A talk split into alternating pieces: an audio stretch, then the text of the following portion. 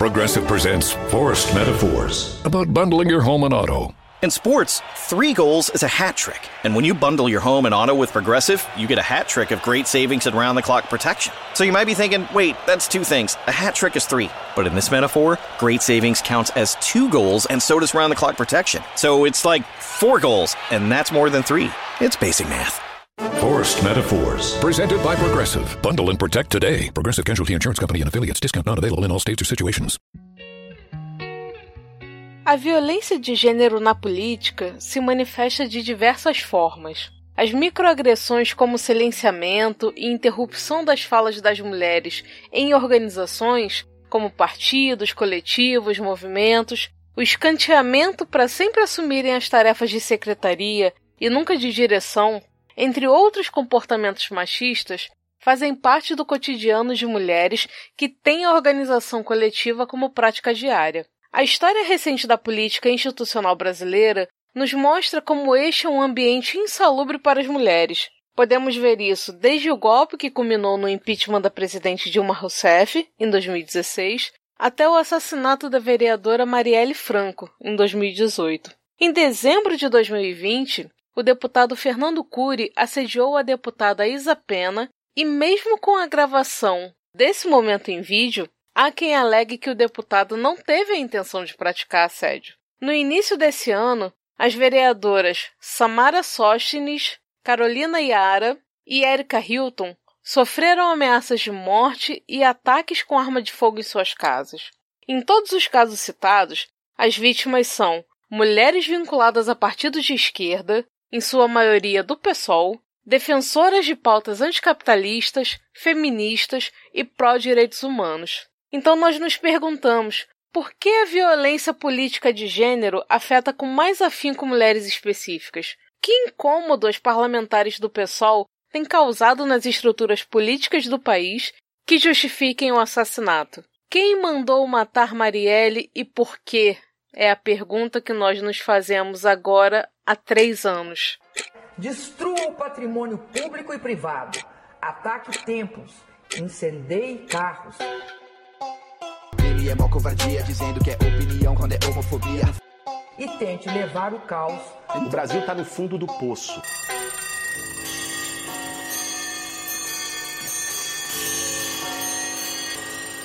Olá, ouvintes do Hora Queer, bem-vindos ao nosso episódio 153. E apesar de eu estar falando assim toda felizinha, o episódio de hoje não é sobre um tema feliz. A gente vai conversar sobre violência política contra mulheres.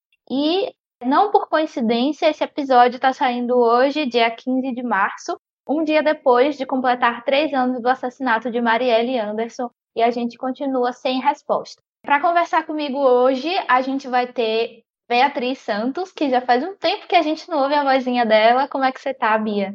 Oi, gente, tudo bem? Eu também tava com saudade de voltar aqui, Alice, que tem tempo que a gente não grava mesmo. Saudade de todo mundo. E assim, já voltamos com um tema bem denso, mas importantíssimo de ser falado, de ser trabalhado. Tô feliz que eu tô gravando aqui com a Beca também, primeira vez que eu gravo com a Beca, enfim. E é isso. Vamos lá, gente. Beca já foi introduzida pela Bia. Dá o seu oizinho pra gente. Amei a introdução, inclusive, apesar do tema hoje ser pesado, né? Tô feliz de estar aqui. É bom a gente debater isso em conjunto. Sou nova aqui na Hora Queer, né, gente? Sou novinha nesse espaço. Mas também, provavelmente vocês me conhecem lá do Twitter, rbcgaia, ou do Instagram, que é o mesmo user também. E é isso, gente. Eu sou Rebeca Gaia, sou um nome. É isso. Para começar, Rebeca vai trazer para gente, como boas marxistas que somos, né, uma definição de violência da Haile Safiotti. E aí, Beca, o que, é que ela diz para gente sobre o que é violência? Bom, no livro Gênero, Patriarcado e Violência, né, primeiro ela traz, assim, é, o conceito do que é entendido enquanto violência, né, no entendimento popular, assim. Então ela fala que é uma ruptura de qualquer forma de integridade da vítima, né? Essa integridade ela pode ser física, psíquica, sexual, moral. Então é isso. É isso que a gente entende enquanto violência, assim. Quando a gente pensa em violência, é quando essa integridade é, é quebrada ali, né? Que a gente tem esse, esse rompimento. Só que dentro desse conceito tem um, um limite, sabe? Se a gente parar para pensar. Porque existe violência, e isso por N motivos que a gente pode discutir aqui, que são normalizadas, sabe? Tem N casos que a gente pode pegar para ilustrar isso, sabe? Tem uma limitação, assim, não é algo muito fechado. Só que tem violência que é normalizada, que é tratada como natural. Então, se a gente pegar esse conceito popular, né, do que é violência, ainda assim fica muito aberto. Então a violência, assim, ela não pode ser tipo, ah, é isso aqui. A gente tem essa definição mais exata, mas será que ela suficiente, assim, ou, ou falta coisa ali?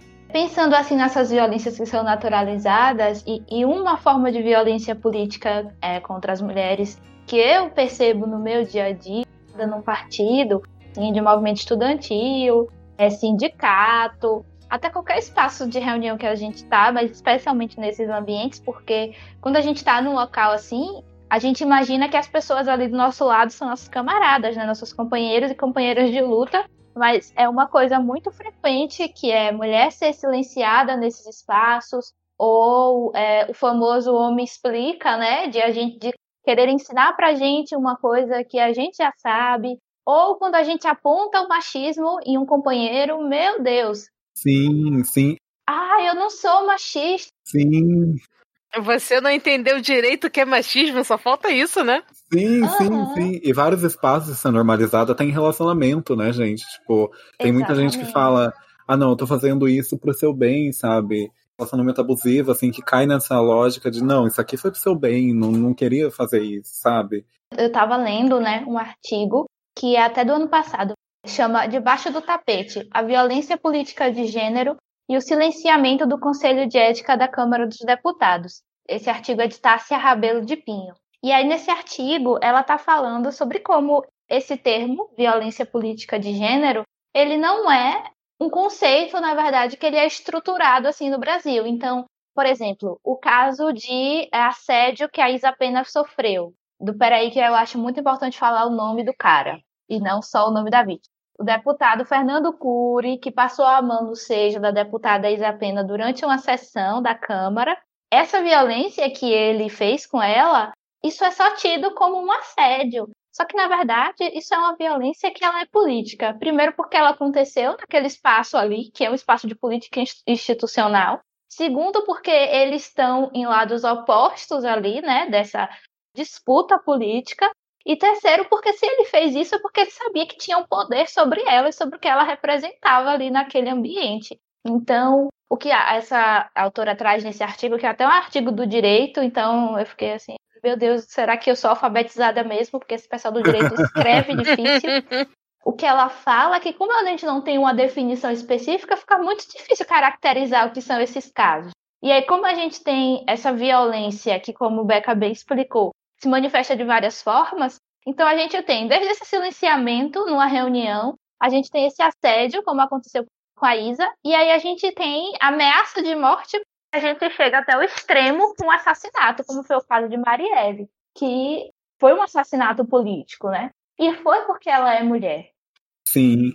São intersecções que a gente não pode desconsiderar. Sim, e o curioso, assim, disso tudo que você está falando, Alice, é que a gente vê, né, como a, os nossos corpos, a nossa vida é tão banalizada que no caso da, da Isapena, mesmo tendo toda a gravação, mesmo tendo todas as provas, ainda tentaram dizer que não, não foi bem aquilo, ou então tentar dar uma desculpa como ah, mas o deputado em questão ele tinha bebido anteriormente um pouco, como se isso fosse alguma desculpa, né, pro, pro que ele fez. Nossa, e você vai bêbado pro trabalho? É, pois é, pois é. Mas ainda assim, isso termina sendo como um, um fator, como se de alguma forma reduzisse a gravidade do, do que aconteceu, né? E ainda assim, com tudo isso, a palavra da Isa sendo posta em questão, sendo desmerecida, porque não basta silenciarem apenas a gente, né? Mesmo com todas as provas, tem que dizer que não, mas espera aí, você não viu muito bem, foi um engano, ele não tinha como passar ele tava brincando. Tava brincando, ou então, nossa, encostou sem querer. E ali tá bem claro no vídeo que tinha todo o espaço do mundo para ele passar, não precisava encostar de jeito nenhum nela. Falando de curiosidades, né, que a gente percebe no meio disso tudo, é muito, entre aspas, curioso, fecha aspas, como a gente percebe de qual lado politicamente essas mulheres estão, sabe? Uhum. São mulheres fortes, assim, com discurso forte de esquerda. A Marielle, parando para pensar nela, cara, as falas delas, assim, eram, eram muito potentes, sabe? Ela, ela batia no peito, ela levantava e ela falava alto mesmo. Eu nunca esqueço de um vídeo que ela fala que.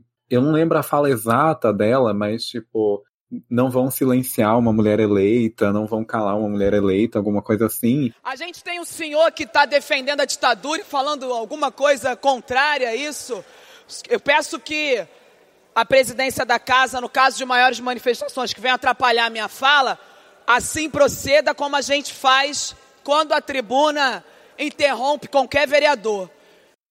Não serei interrompida, não aturo o interrompimento dos vereadores desta casa, não aturarei de um cidadão que vem aqui e não sabe ouvir a posição de uma mulher eleita, presidente da comissão da mulher dessa casa.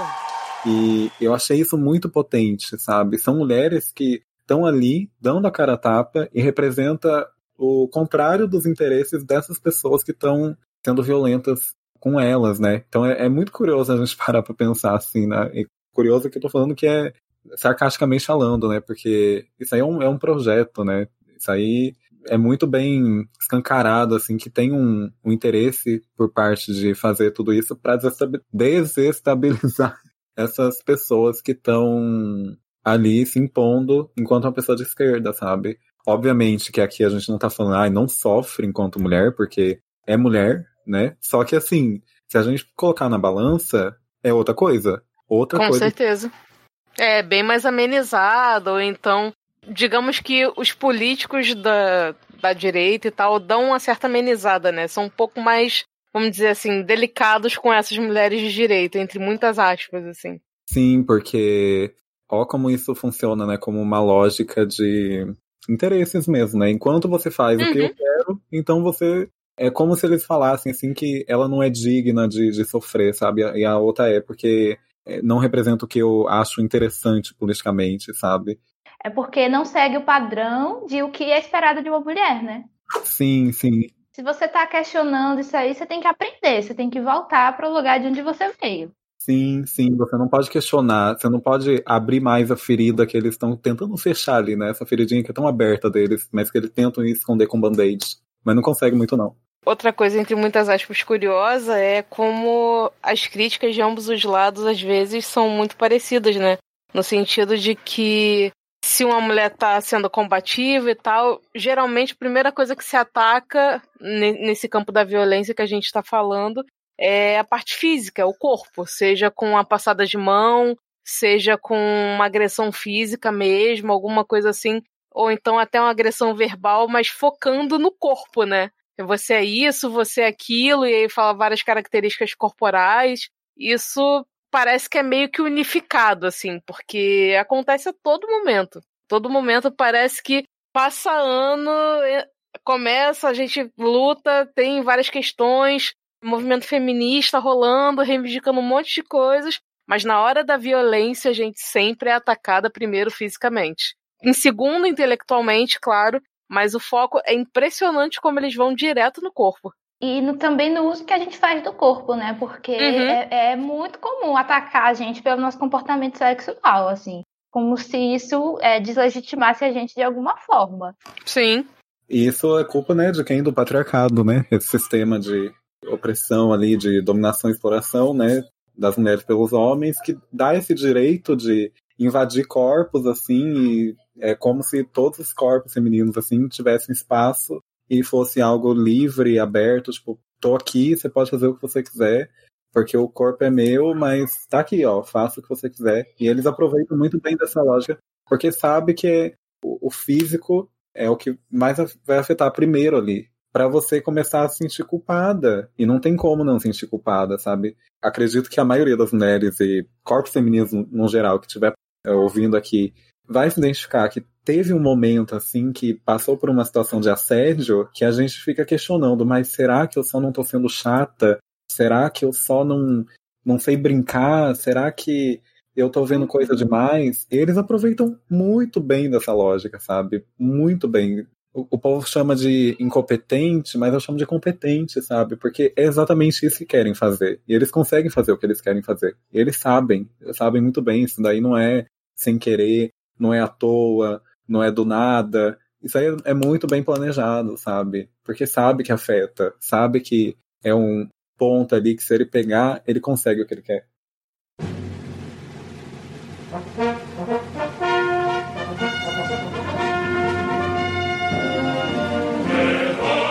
Você sabia que o podcast Hora Queer tem um spin-off chamado Doutora Drag? Então corre lá no YouTube e se inscreve também no canal youtube.com barra Doutora Drag. Lembre-se de seguir arroba Dimitra Vulcana e Hora Queer em todas as redes.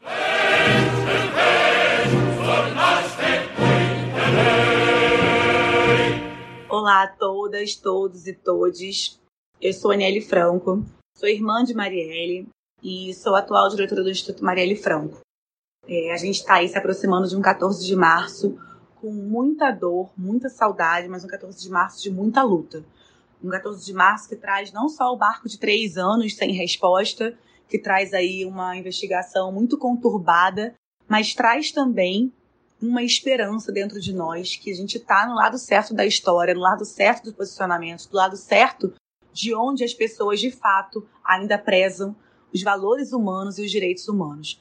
Eu acredito que, diante da conjuntura atual que a gente tem vivido nesse país, qualquer coisa que vá de encontro a valores que vá de encontro às pessoas serem sensatas e terem empatia, é aí já um grande ganho, porque em sua maioria hoje o que a gente mais tem visto é o ódio. E não é o que eu, enquanto família de Mari, não é o que eu, enquanto professora, enquanto diretora do Instituto Marielle Franco, prezo. Eu acredito que o meu posicionamento hoje político, ideológico e humano, ele é sim o lado onde eu me coloco no lugar de outras pessoas que passaram por situações como a minha mãe, como eu, como meu pai, como minha sobrinha, que perdem aí uma mulher eleita com 46 mil votos. Mas não só isso, perdem a filha, a mãe, a irmã, perdem a pessoa que estava ali conosco, todos os dias lutando e nos apoiando para que a gente tivesse um mundo melhor. Eu acredito que o assassinato da Marielle não foi em vão. Eu não vou me calar diante de todas as ameaças que a gente tem recebido, diante todas aquelas coisas que as pessoas falam de fake news sobre a minha irmã. E a gente vai seguir sim se posicionando contra isso. Vai seguir sim se posicionando com muita luta e acreditando que sim, nós somos livres, nós podemos ser protagonistas de nossas histórias. Sejamos mulheres trans, mulheres negras, mulheres faveladas, mães solos, o que for. A gente tem o direito de contar nossas histórias, a gente tem o direito de chegar a lugares onde as pessoas acreditam que nós nunca chegaríamos e chegar com o pé na porta.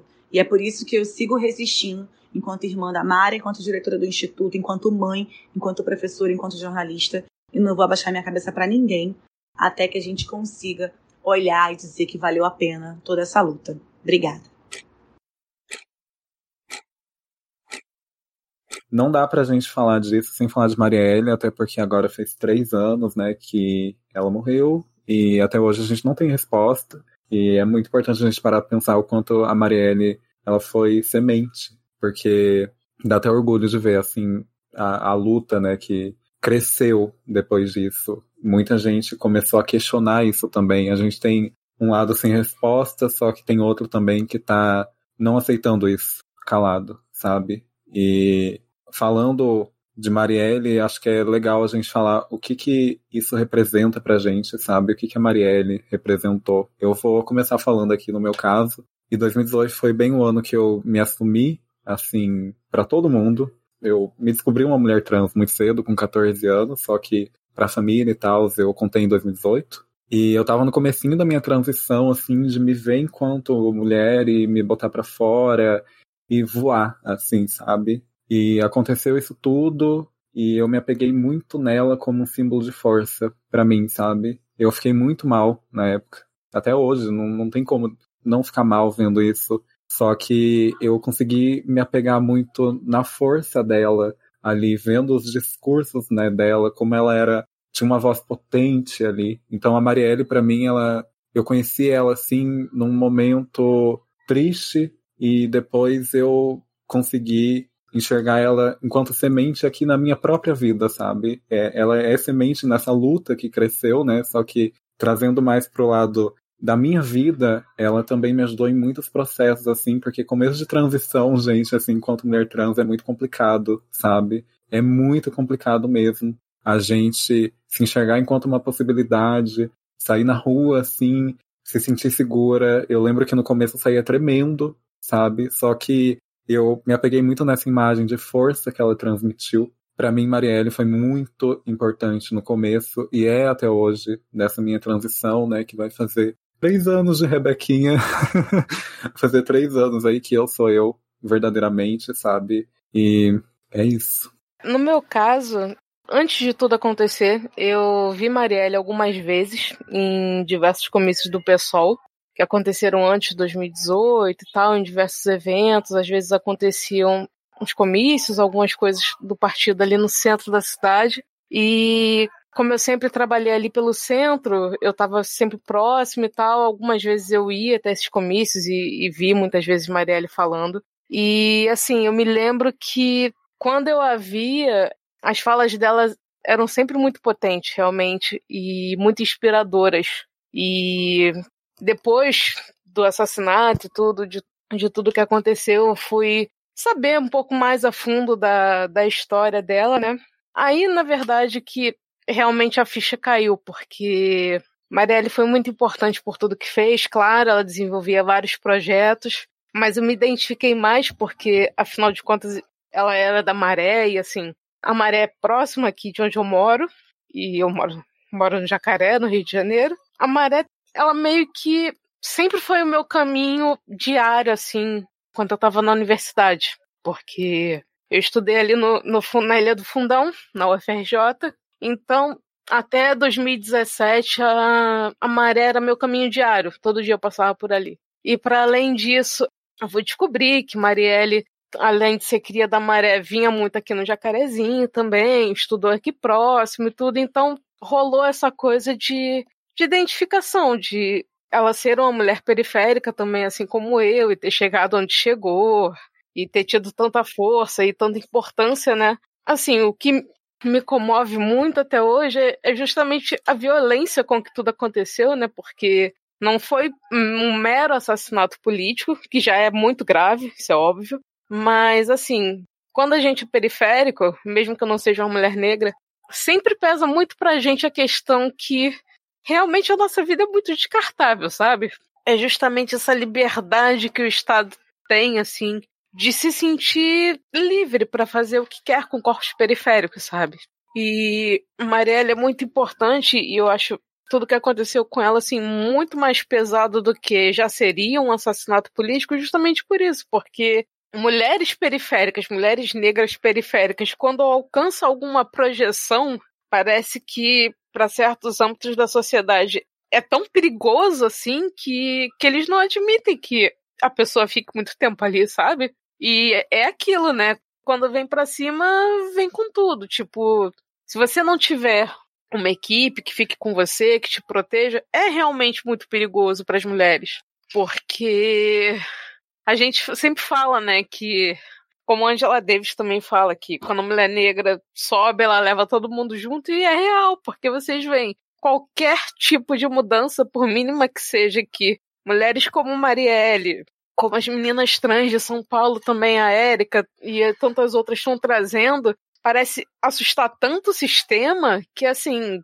é inadmissível que o sistema deixe essas mulheres viverem, falarem e fazerem o que, o que podem, sabe? É uma coisa extremamente violenta a gente pensar. Mas, enfim, como mulher periférica, carioca, do subúrbio carioca, é...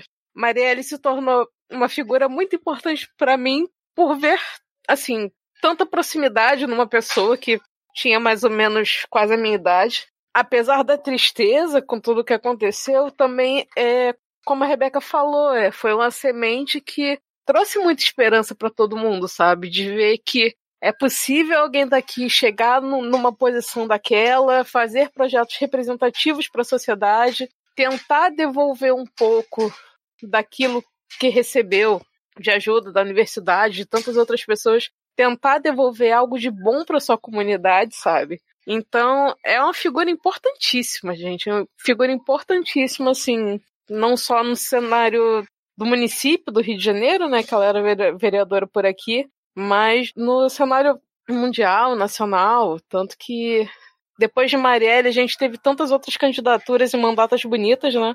Sim, sim. A Marielle, ela foi uma semente que, assim, e vai continuar sendo, sabe? Sua fala foi maravilhosa, de verdade. Importantíssima. Eu, eu sempre costumo dizer, assim, que eu, eu sempre preciso de alguma coisa de muito impacto para que eu tome umas decisões na minha vida, né? Eu não sei se vocês lembram é, de um caso de uma menina aí do Rio que aquele caso horrível que ela foi estuprada por 33 homens. Não sei se vocês Lembro, lembram. Uhum, lembro, sim. lembro. Eu estava assim no período de universidade, eu era muito próxima do, do RUA, Juventude Anticapitalista, que é um coletivo de juventude, e eu nunca entrava de fato, né, porque eu achava, ah, não vou ter tempo, ah, não vou conseguir fazer direito, ah, tal. E aí depois disso teve um ato é, no centro de Aracaju pela vida das mulheres, e, mas enfim, por que eu tô contando isso? Porque depois que teve esse ato, e aí eu resolvi entrar pro rua e comecei a me organizar e tal. Quando foi em 2017, inclusive a gente foi lá na Ilha do Fundão, onde a Bia estudava, a gente teve o acampamento nacional do Rua, foi em outubro, e Marielle estava lá. Ela estava fazendo uma mesa e, e foi, foi um, um, momento assim muito massa para minha vida militante, porque foi a primeira vez que eu tive contato com militantes de outros lugares que não eram de Sergipe, né? E aí eu, eu lembro muito, assim, de que teve uma, na parte da mesa final, que era Marielle Freixo, mais uma galera, assim.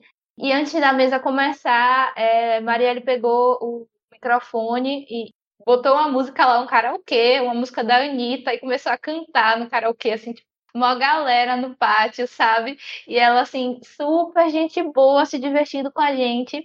E aí, quando passou menos de seis meses depois que eu vi a notícia, assim, eu fiquei, eu fiquei muito chocada, eu fiquei, eu fiquei com muita raiva, sabe? E depois que eu fico com muita raiva, eu fico com muito medo. E é tudo isso que Bia falou, assim, porque eu consigo me ver, Marielle, sabe? Eu sei o que ela representava, e aí eu fico com medo pela minha vida também, apesar de eu não estar tá nesse ponto, né? Tipo assim, de, de vida pública, Bom, e aí, é, um, um, dia depois né, do assassinato de Marielle, teve um ato no centro de Aracaju, na frente da Câmara de Vereadores. Enfim, foi um, foi um momento assim que estava todo mundo lá muito arrasado, sabe? Nessa etapa assim, eu estava bem próxima do pessoal, mas eu não tinha coragem de me filiar, assim, por pelos mesmos motivos, né? Porque eu tô sempre achando que eu não vou conseguir fazer as coisas bem feitas, então eu prefiro não fazer. Enfim, e aí eu, eu decidi ali naquele momento, sabe, que eu precisava, é, é, só a vida de Tina, eu preciso tomar uma atitude. E aí a atitude que eu tomei foi essa, assim, de me filiar ao pessoal para tentar, tipo assim, minimamente, sabe, fazer alguma coisa mesmo. Eu acho que eu fui semente de Marielle ali, sabe, na, já naquele no dia seguinte. E é isso, eu, eu acho que foi muito simbólico assim para mim, porque eu tinha acabado de ter contato com ela, né? Tipo, eu saí lá do Rio seguindo ela em todas as redes sociais, acompanhando o trabalho dela e toda empolgada e tal, e aí de repente, sabe, brutalmente assassinada. Enfim, e acho que aquilo é, representa muito, assim, o que Bia falou, né? Que esse espaço, esse espaço não é pra gente, assim, não é pra mim estar tá ali, sabe? E esse era o sinal que eles queriam passar quando eles mandaram matar a Marielle. Era isso, era pra que a gente saiba, que é pra gente ficar quieta, sabe? E eu acho que não ficar quieta é a melhor resposta que a gente pode dar. Enfim, e, e eu tenho muito medo, assim, é muito frequente eu ficar, meu Deus, eu tenho que subir das redes sociais, mas, de novo, como eu falei, né? Tipo, não adianta nada, porque assim, quem que se chegar no meu trabalho ali, qualquer um me entrega. Exatamente. Estejam com consciência limpa, ataque acontece, se protejam também e é importante agir no limite também, né? Que tem gente que fala, ah, Dani, isso também não é assim. É, não. Não também a fazer coisas que vai passar do seu limite. Acho que tem aí, né, essa limitação. Mas o limite não deve ser o seu medo. O limite não deve ser o que eles querem que seja o limite, sabe? O limite tem que ser você olhar para si e falar: não, isso aqui eu não aguento, isso aqui não dá para mim agora. Essa limitação não deve ser pautada em cima de um medo, de uma pressão que vem do lado de lá, sabe? Es geht durch die Welt ein Geflüster. Você está ouvindo o Hora Queer. Que tal apoiar o nosso projeto em apoia.se barra Hora Queer ou então em padrim.com.br barra Hora Queer. Es flüstern die Kohle- und Stahlproduzenten. É, então, é isso, gente. Eu quero agradecer a Bia e a Rebeca por terem participado aqui da gravação com a gente, apesar aí de todos os BOs que rolaram aí nos bastidores. Mas eu acho que no fim das contas ficou um episódio muito bom, muito bonito. Eu tô muito honrada que a Aniele é, participou com a gente, mandou o áudio dela. E é isso. Então, gente, fez três anos, como a gente já falou várias vezes aqui, né, que a Marielle se foi. Só que, como a gente relatou aqui, ela foi semente para muita gente, é pra gente também. E enxergue a, a Marielle como um símbolo de força, sabe? Porque foi isso que ela foi. E como eu disse, ajam dentro do limite de vocês, só que esse limite não tem que ser pautado em cima de um medo, porque é isso que querem, sabe? Esse medo, ele tem um propósito, né? Esse medo que colocam na gente tem um propósito que é justamente calar a gente. E quando eu falo deles, eu tô falando do lado de lá, do lado que não tá das pessoas que não estão na luta com a gente, que querem acabar com a nossa luta. Eu acho que a Marielle representa isso e Marielle presente, né, gente?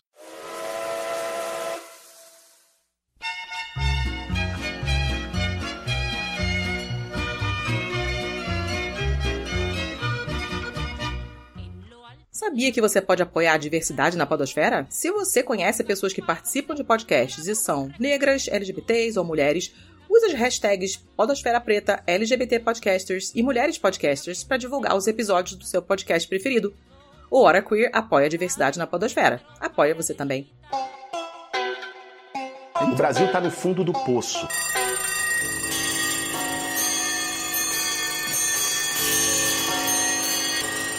O programa acabou, mas não sai daí. Você pode agora compartilhar o nosso programa. Olha só que legal. Marque a HoraQueer, tanto no Instagram quanto no Twitter. Você pode trocar ideia com a galera do HQ lá no Telegram. O nosso grupo é o t.me barra HoraQueer. Você pode estrelar a gente no iTunes, pode assinar o nosso feed e até mesmo contar para o coleguinha que nós estamos tanto no Spotify quanto no Deezer e em todos os outros agregadores. Não é só close, é lutar.